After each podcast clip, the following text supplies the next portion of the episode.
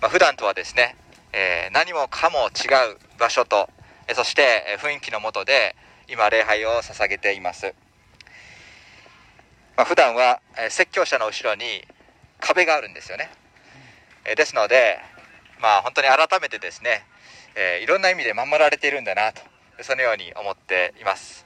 えー、私後ろ見えないですので、まあ、もしですね、犬とか 何かあの鳥とかが飛んできたらですね早めに教えていただきたいと思うんですけれども本当にこの大自然の中でですね、改めて、礼拝ができていることを感謝いたし、感謝しています、ま、数週間前でにあの週報でですね私たち、え野外礼拝をするということをお伝えしましたけれども、まあ、実は、え私にとって野外礼拝っていうのそのものが初めてです。小さい時から教会にえ通っていましたけれども野外で礼拝をした記憶がありません、まあ、ですので野外の礼拝でこのように御言葉の、まあメッセージをする御言葉を取り継ぐというのも、え人生初めてなんですよね、まあ、ですので本当に祈りを持って、え何を語ればよいのか、まあ、どのような箇所を取り上げればよいのか、ましばらく考えました。分かっていたことは、え外であること、まあ、外外ということはまあ、開放的になるということ。そして、まあ、そのように今なっていると思います。まあ、ですので、まあ、そうであるならば、まこの大自然の中でですね、開放的な気持ちになって、ぜひ、本当に大きな神様を捉えたい。神様の、偉大さを、理解したい。そのようなことから、このヘブル人への手紙の1章の1節から3節を取り上げることにしました。まあ、ここにはたった3節ですけれどもものすごくスケールの大きな話大きなことが書かれています。一節をもう一度読みします。神は昔預言者たちによって多くの部分に分け多くの方法で先祖たちに語られましたが一節の初めの部分を見ると神は昔と書かれています。誰がこのヘブル人への手紙を書いたのかは実は明確には分かっていないのですがこの著者は読者私たちに昔のことについてまず知らせています。どれぐらい昔のことかというと先祖たちの頃まで遡っています。ご存知のようにヘブル人への手紙というのは新約聖書にまあ、収められていますけれどもこの先祖たちが生きた時代というのは旧約聖書の時代です。それは何十年前のことでも何百年前のことでもなくて何千年前のことなんです。1000年以上前のことなんですね。そこまで遡るように読者に伝えています、まあ、今からだとすると今現在からだとすると優に3000年以上前のことがここに語られようとしているんです。実はですね今私たちがいるこの場所っていうのは歴史日本の歴史で少しま有名な場所なんですね。このすぐ近く向こうの方にですねもう一つの公園ができました。名前を弥生の風公園というんですけれどもその公園ができたあゆ、ええまえ由来というのはその下にですね地下に古代の王様の、えー、いろいろなですね、えー、棺とか、えー、装飾品とかそのようなですねもう大昔のですね遺跡がですね発掘されたからそこをですね後に、まあ、公園として活用しているんですね。ですので私たち分かることは、まあ、この辺一帯はですね大昔から人の営みがあったと。人が暮らしていたということができます、まあ、なんとなく不思議な感じがします。ヘブル人への手紙の著者はこの大昔のことをですねに著者のあ読者の関心を向けさせてそして一体何を教えようとしてるんでしょうか。一節をもう一回見ると神が語られたということを教えてるんです。神が語られた。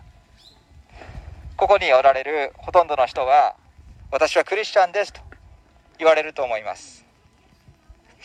では何をもってクリスチャンですということができるんでしょうか。一言で言うとそれは信じる心。信仰なわけです。では具体的に何を信じていますかというとイエス様を信じていますと言われると思うんですね。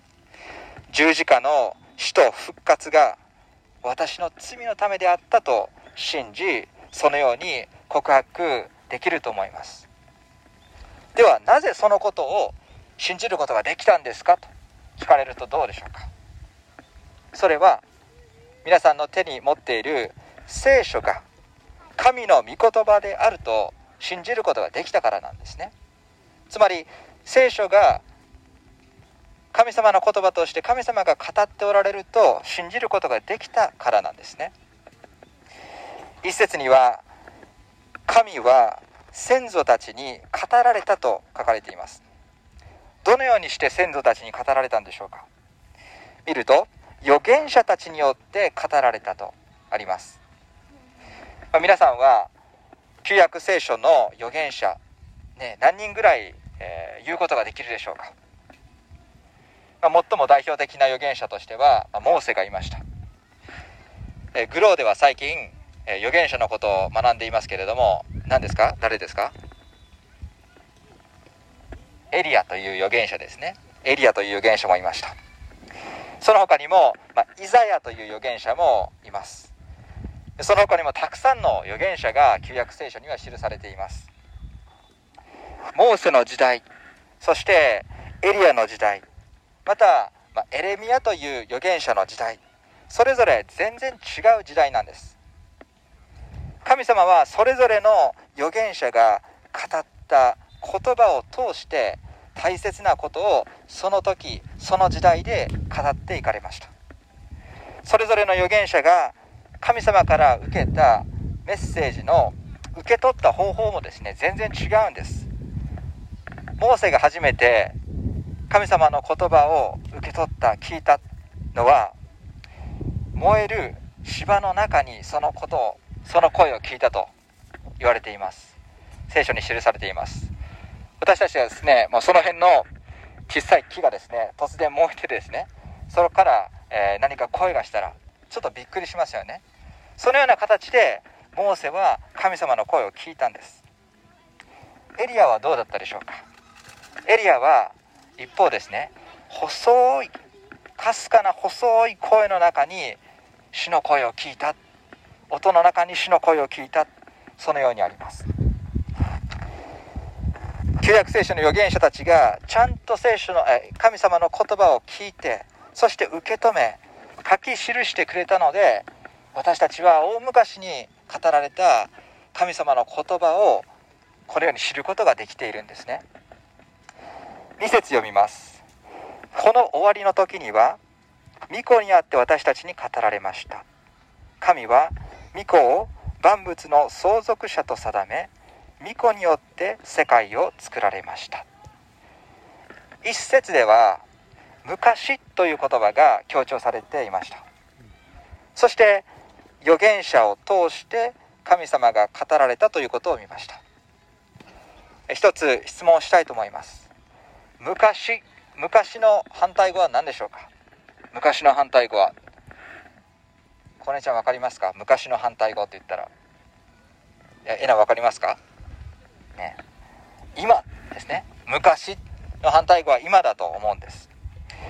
昔は携帯電話がですね大きなお弁当の大きさぐらいあったんです。けど今はどうでしょうか、ね、こんなにですねちっちゃく薄くなっている。昔はこうだったけども今はこうそういう言い方をするんですね。一節で昔と言われていましたけれども二節では何て言われているかというと今ではなくこの終わりの時にはと書かれてるんですね。不思議な比較です。今ではなく終わりの時にはと聞くと皆さんどのような印象を受けられますか？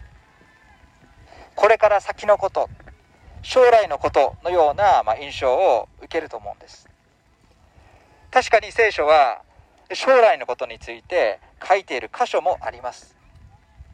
私たちが生きる現代は世界的な本当に感染症が手に流行ったりまた世界を巻き込むような大きな戦争の噂を聞いたり何かとですね今暗い世の中なんです。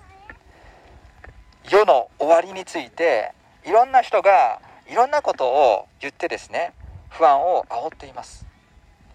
しかしこの2節のこの終わりの時代とはそのようなわからない未来のことではないんですね。旧約聖書に預言者が生きていた時代がありましたけれどもそれと比較しているのはつまり新約聖書。この終わりの時代は新約聖書の時代ということになるんです。私たちが持っている聖書は旧約聖書と新約聖書から成り立っています。旧約聖書を書いたのが先ほど見た預言者たちだったとすると新約聖書を書いたのは誰でしょうか？新約聖書を、まあ、1ページからめくっていくとマルコの福音書ママルマタイマルコそしてルカヨハネと続いていくんですね。つまりイエス様の弟子たちなんです。まあ、パウロという人も当時の教会に向けてたくさんの手紙を書きました。神様は昔は預言者たちによって語られたというのが一節です。ではそれに対してこの終わりの時には弟子たちによって語られた。あるいはパウロによって語られたと書いているでしょうか。何て書いてあるかというと巫女にあって私たちに語られたと。書いています、まあ、不思議な比較です。まあ、しかしこの比較が実はこのヘブル人への手紙の全体の大きな、まポイント重要なポイントなんですね。ではその出てきた巫女とは誰でしょうか？こんにちは分かるかな？巫女とは誰でしょうか？イエス様？はい。そうです。巫女っていうのはイエス様。ね。イエス・キリストのことなんです。この終わりの時にはという表現とイエス様の存在が深く関わっているということなんですね。今年ももうすぐクリスマスを迎えようとしています。が2000年前にイエス様がこの世に来られた時には実はこの世に来られ来られた時ですね。実はその時から世の終わりが始まっていると。そのように聖書は教えてるんですね、まですから緊急性があるんです。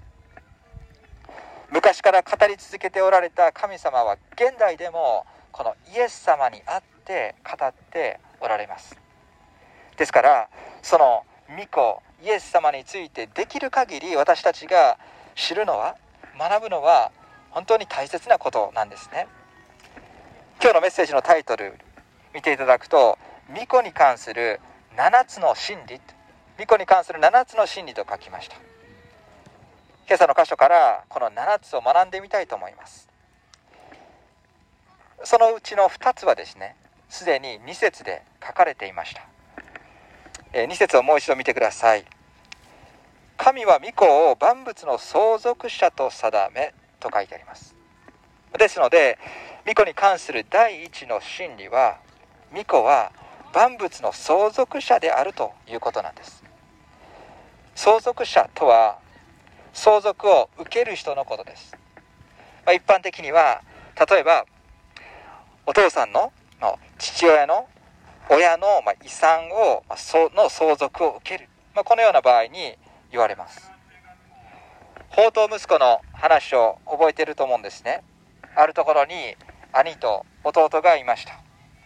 お父さんお父さんの持ち物を受け継ぐ権利というのは兄と弟両方にありましたけれども。そして普段はこのお父さんが亡くなってからそれを相続することができるんですけれども弟は待ちきれずにですね先に自分のもらえる分をもらってそしてそれをどうしましたか、ね、湯水のように使って遊んでしまった。そしてま結局亡くなってしまった、まあ、そのような話が出てきます。父なる神様である、えー、巫女父なる神様の巫女であられるイエス様はこの頃で万物の相続者と定められたんですね。万物とは何でしょうか？簡単に言うと全てのものということです。でもですね私たちが福音書の中にイエス様の姿を見るときにイエス様が全てのものを持っておられるように振る舞ってらっしゃるでしょうか？そのような身分として私たちがイエス様のことを捉えることができるでしょうか？ある時イエス様は言われました。狐には狐には穴がある。そして空の鳥には巣がある。かし人の子には枕するところがありません。地上で生きたイエス様はイエス様の持っていたものは決して多くはありませんでした。しかし万物は全てのものはイエス様の相続相続イエス様が受けた分であるとここで言っているんです。このことは巫女に関する7つの真理の2つ目を見ることでさらに理解できます。2節の後半巫女によって世界を作られましたこれが2つ目の真理です巫女によって世界を作られました皆さんは創世記の一章の一節に何て書いてあるかご存知でしょうか初めに神が天と地を創造したそのように書いてます。つまりこの世界は宇宙も含めて全て神様がお作りになったんです。そしてさらにヘブル書のこの一章の2節からその神様は御子によって世界を作られたと理解することができます。自分の作ったものは自分のものですよね。小学生の皆さん、ね、図工でみんなが作ったものは、ね、人のものになりますか？自分のものになりますよね。これは当たり前のことなんです。ですから確かにイエス様は地上におられた時には一時的に貧しい生活をされていましたがイエス様が世界を作られたということは全てイエス様のものなんです。イエス様は全てのものの相続者であります。なぜならば全てのものの創造者創造者であるからなんですね。さて巫女に関する7つの真理の残り5つは3節に書かれています。1つずつ見ていきます。3節の初めに巫女は神の栄光の輝きとあります。皆さんは直接太陽を見たことがありますか？まあ、特殊なサングラスをすればなんとなくですね直接見ていることになると思うんですけれどもそれなしにはとてもじゃないけど見ることができないんですね。なぜでしょうか？眩しいからです。とても眩しくて直接太陽を見ることができないんです、まあ、しかしですね太陽が今どこの位置にあるのかっていうのは見なくても大体わかるんですね。なぜですか？それは太陽の光を感じることができてそして、ま、その太陽の光は全てのものをま照らしているからなんですね。聖書の中でも未だかつて神を見た者はいない。未だかつて神を見た者はいないと書かれています。ヨハネの一章の18節。しかしですね旧約聖書を見ると人々は主の栄光主の栄光を見たとこのようにあります。その主の栄光というのはある時には山の上に現れました。ある時には雲の中に主の栄光が現れました。そしてある時にはこの天幕テントの中に主の栄光が現れたんですね。その特別な輝きを見て神様は本当に存在しておられるお方なんだ人々は分かったんです。3節は教えています。イエス様が神様の栄光の輝きであると。イエス様が神様の栄光の輝きであると。人々は当時イエス様なら見ることができたんです。立っているイエス様座っているイエス様を見ることができたんです。イエス様を通して神様の輝きが人々の心を照らしたんですね。酒税に出会ったザーカイザーカイの話のことを覚えてらっしゃるでしょうか？なぜイエス様に出会ったザーカイは出会った後ですね。自分の持っていた財産を貧しい人に分け与えることができたんでしょうか。悪賢いこのザーカイの心悪賢いザーカイの心を神の栄光の輝きがですねイエス様を通して照らしたからなんですね。そのようにして、えー、ザーカイは心を変えることができたんです。巫女に関する4つ目の真理は巫女は神の本質の完全な現れであります。神の本質の完全な現れ。これどういうことでしょうか？皆さんはこれからの、え、少し季節が、え、冬に向かって寒くなるとですねたい焼きを食べる機会があると思うんですね。魚の形をしています。どうやってそのたい焼きが作られるかを見たこともあると思うんですね。生地を鉄のこの型の中に流し込みます。その鉄の型が魚の形をしているので全く同じような魚の形のたい焼きが出来上がるんですね。父なる神様と御子イエス様の関係もそれとある意味似ているんです。でもこのたい焼きのように形が一緒っていうわけではないんですね。この本質とありました。本質とありましたけれどもこれはカラクテールカラクテールという言葉が使われていて英語のですねキャラクターキャラクターの元になった言葉です、ま、キャラクターと聞くと私たちはなんかアニメのキャラクターってそういうのを想像するんですけどもそうではなくてキャラクターつまり性格とかですね性質。そのような意味合いを含む言葉なんですね。ですからイエス様のを見るとイエス様の性格に触れるとイエス様の性質を知ると神様がどんなお方なのか分かる。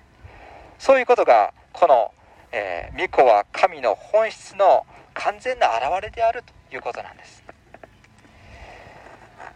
巫女に関する5つ目の真理で神様は巫女は言葉によって万物を保っておられるとあります。巫女はその力ある御言葉によって万物を保っておられる。万物を保っておられる。これはどういうイメージでしょうか？宇宙に行ったらですね実は地球が下に落ちないようにイエス様がですね地球を下から支えている。そのような意味でしょうか？保っておられる。そうではないんですね。この保っておられる保つっていう意味は影響を与えるという意味合いがあります。先ほど2節で巫女は世界を作ったと。巫女が世界を作ったと見ましたけどもこの世界っていうのは時代っていう意味もあるんです。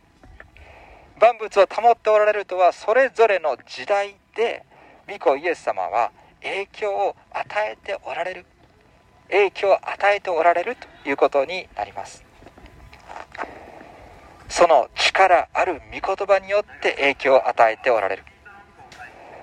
ヨハネの福音書の一章の一節。先ほど創世記見ましたけどもヨハネの福音書の一章の一節にはこのようにあります。初めに言葉があった。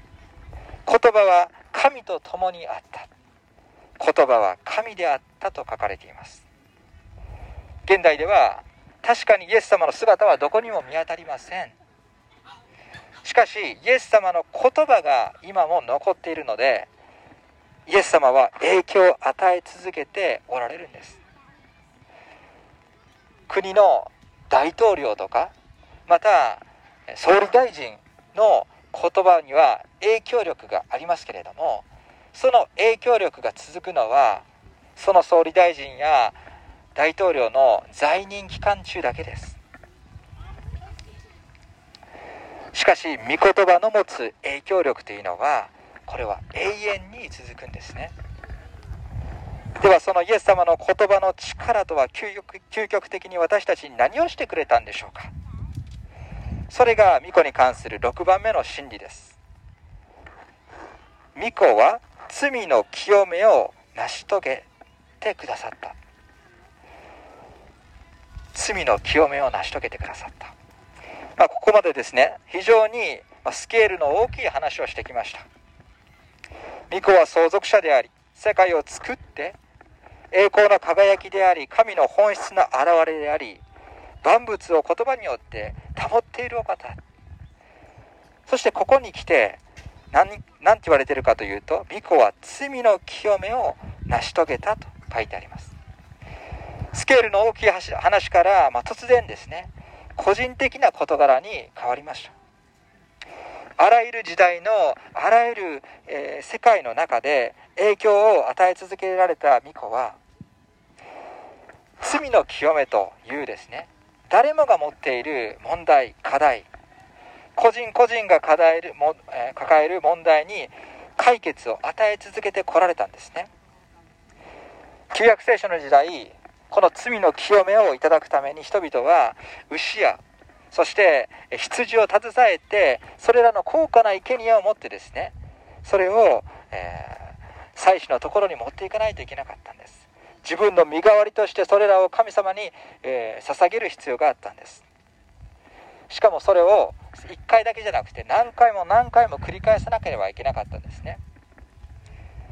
しかしこの終わりの時代には神様が御子イエス様をこの地上に使わせてくださってイエス様が十字架にかかることによって罪の清めを成し遂げてくださった。生贄はイエス様ご自身の体によって、ま完了したんですね。そして巫女に関する7つ目最後の真理として書かれているのは巫女は意図高きところで大いなる方の右の座に疲れたと書かれています。ご存知の通りイエス様は十字架で死なれそして3日目によみがえった後弟子たちと見てる前で天に昇っていかれました。雲の中にその姿は見えなくなったとそのようにことが書かれています。ここではその後じゃあどうなったのかということが記されています。意図高きところつまり天の御国で大いなる方の右の座に疲れた。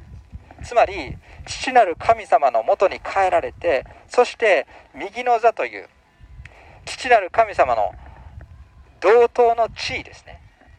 王座に疲れたということがここで記されているんです、まメッセージの冒頭でこの場所の近くで大昔の王様の、まお墓が発見されたということを言いました。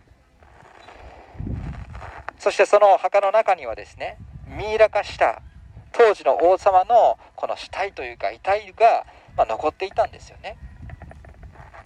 しかしイエス様の墓にはイエス様の遺体というのは残ってなかったんです。なぜでしょうか？イエス様はよみがえられたからです。イエス様は死よりよみがえって天において王の王として今も存在されているんです。